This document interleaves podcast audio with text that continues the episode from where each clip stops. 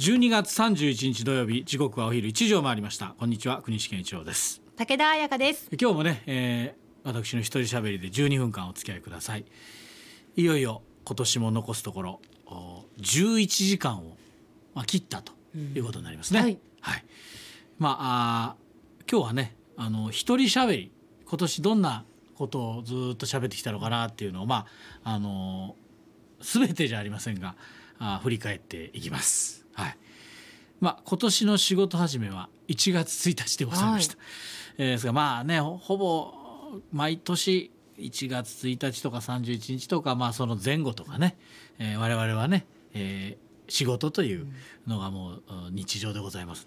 えー、まあそれがまあ私らアナウンサーだと思っておりますがさあその1月1日にどんなことを言ってたかっていうとあのまあそのいわゆる2021年の暮れ皆さんがどんなふうに過ごしたかなということでまだねいわゆるコロナの中で、まあ、ひっそりとしれっとさりげなくささやかに忘年会をされた方もいらっしゃったんじゃないかなっていう話からその岡山のねお店の味付けだとか、えー、下ごしらえだとか、えー、含めてその仕事がね素晴らしい仕事をするいいお店がたくさんありますねっていうお話をしつつ、うん、あのシャチの話になってシャチの話になってました。シャチ。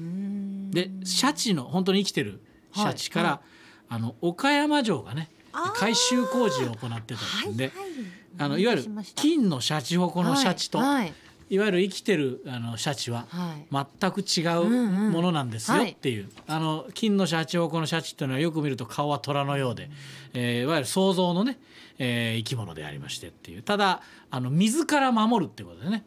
えー、要はあお城だとかにあの金のシャチホコのそのシャチを、えー、飾ってるというところが多いということですね。はいえー、というようなあのお話を今年最初にしておりまして、まあ、えー、改修がね岡山城の改修が終わるのが11月でその頃にはコロナも普通の風邪と同じ対処方法になって皆さんが普通の暮らしに戻ってうまい酒が普通に居酒屋で飲めるようになっていることを祈りつつと最初の一人しゃべりを終わりますということで締めくくっておりましたけど。まあもうちょっと普通なって感じまだねもう一息といったところかもしれませんがね。であと1月はねあのちょうどいろんな記念日にまあ当たってることもあって昭和基地の開設記念日が1月29日にあってそこからあのいわゆるね、えー、南極物語といえば太郎次郎なんですけどもその他にも実は、あ生き残ってい。た、はい、そして太郎次郎たちをね実は救ってたんじゃないかという犬の存在があった、えー、その犬の名を誰も知らないという本が出版されたという、えー、お話もね、はい、しましたですね。それが1月29日。2月に入ってまあ今年もこの方一人しゃべりといえばこの方がたくさん出てきました。あのチャールズ・チャップリンのねがユナイテッド・アーティストという映画制作配給会社を作った日が2月5日ということで1919年の2月5日。ですからそのチャップリンのお話をしておりました。そして2月19日といえばあなた覚えてますか？財津和夫さんの誕生日で、はい、はい、あのチューリップのお話をしておりました。はい、はい、えー、まあ一度は会ってみたい人ですね、うん、ということでね、まあチューリップ本当に今年というか今回のライブツアーでもうチューリップとしてのね、ねうん、活動はもうしないとようなこともね、ね、その辺どうなんですかねファンの皆さんの中では。またひょっとしたらとか。再結成は再結成に次ぐ再結成があるもんね。そうですよね、うん、だけど本当にこ今回で終わりじゃないかって言われてますね。チューリップの場合はね。そうですね。はい。っていうのがありました。で、えー、2月26日またこの2月26日といえばあの226事件があったと。ということでその226事件に実際にその兵隊としてね加わってたあの柳家小三さんというねえー、人間国宝にも落語家として初めてなった方のお話があった中で、はい、その戦争には本当に戦争ってのは辛いんですよという話からやはり、えー、2月26日ですからちょうどロシアがウクライナに侵攻を攻めてから、まあ、まあ間もなかったんでそのウクライナの戦争がついに始まってしまったというお話をしておりました。3月に入りましてですね3月5日なんですがまもなく春の選抜高校野球が始まるということで倉敷工業がね、えー、久しぶり13年ぶりに、えー、春の甲子園夏の9回と合わせて20回目のね、えー、倉高が出場するというようなお話からその倉敷高校がある、えー、場所その場所は実は以前競馬場になってたというお話を、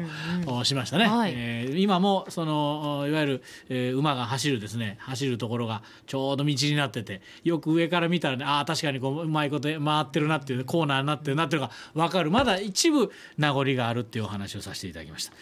えー、そして、えー、3月19日はねやはりまあ今年もそのコロナのね関連の、まあ、私の気持ちなどをですねお話しさせていただいてあと3月26日にはあの ABC のね道場洋三さんがあおはようパーソナリティを45年間してきたんですがあ終了したと。私はまあ非常に尊敬してて、えー、これからもラジオのね良さを伝えていきたいですね。でお疲れ様でしたというようなお話をしておりました。でまた4月16日はですね、えチャップリンの話を。またあチャップリンの話を、えー、しております。えー、ね。これチャップリンの誕生日だったの。4月16日。っていう記念日だそしてそこからあの僕がドイツに行った時の話とかね、はい、えー、をしてしたり、まあ、4月から5月にかけてはそのようなあのお話をして、まあ、フリードリッヒさんというね向こうでその放送局務めてるディレクターと偶然会ったっていうお話をしました。でまあ、5月に入ってもやはりあのウクライナの戦争のお話とともにやはりそのチャップリンの映画をぜひ見てくださいというお話も5月に入ってもね、えー、させていただきました。チャップリンは何度も出てきてますね。で6月に入ったら北野勝さんとの講演会に行ってきました。北野武さんのあのお兄さんですね、はい、ビートたけしさんのお兄さんの北野勝さんのその明治大学なんで交友会でね、えー、が岡山であって、えー、その講演会のお話を聞いてきましたというお話をしました。それからですねあと6月18日は、えー、今度は小田さんが、えー、新しいアルバムを出したということで今度は小田和正さんのオフコースのお話をさせていただきました。でもこの頃ね6月18日の頃にですねまさか11月にですね 小田さんと本当に会えるとは思ってなかったですね。ああそうかとこの後会うことになるんだなんてね言いながらで今度6月の後半にはねえー、えー、とプロ野球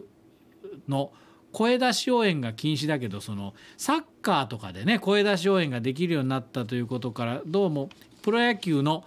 いろいろとそのこれはねあ6月25日天覧試合があったんですね、えー、巨人阪神、えー、巨人阪神の天覧試合があったということでその試合のことをあの皆さんにお伝えしたと。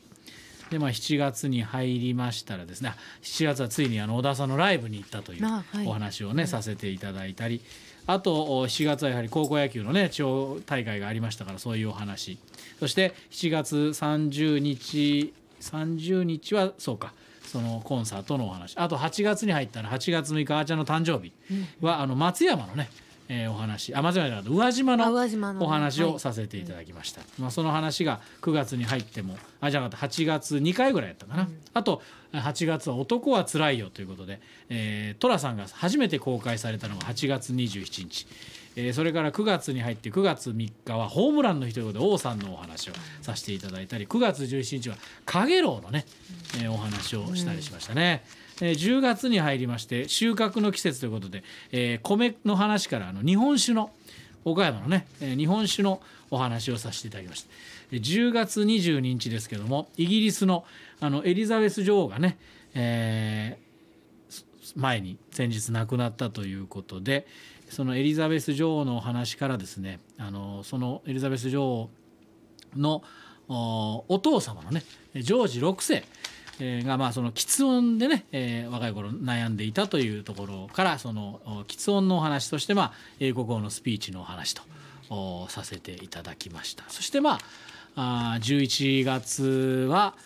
やはりこう僕はねえー、大田さんに会ったんで、うんはい、えー、そのお話をさせていただいたり、まあ、最近ではそのプロ野球の、うん、岡山ね出身の方が頑張ってますよというお話をさせていただいたり、えー、この前はそれこそあの渋野日向子さんの、えー、岡山県のね、えー、ジュニアのソフトボール大会がありましたので、はい、そのソフトボールと野球のねルールの違いなどなど、えー、話をさせていただきましたけども、まあ、基本的に私のこの一人しゃべりでよく出てくるのはチャールズ・チャップリンと。うん小田和正さんとプロ野球のお話ということがありますけどもね、はい、でも、えー、これもね長いこと続けててこの話は一応まああの原稿にしてもうずっとストックしてるんですけどこれなかなか後で読み返してみるとああそうか今年はこんなことがあったなあんなことがあったなっていうことがねよくわかるわけなんですがまあ本当に話はしたくない話もどうしてもせざるを得ないというのがもうウクライナとねえロシアの戦争。もちろんその戦争っていうのはあのここだけじゃなくても小さなね紛争だとかもういざこざとかあ喧嘩だとか含めるも世界各国いろんなとこで揉め事はあるんですけどもそれがね本当にあの対話で少しでも話し合いで、えー、解決来年はねして一人でも多くの人が本当普通に暮らせる一年になればいいなともう何回も言ってますがそれがもう私の願いであります。えー、一人喋りを振り返らせていただきました。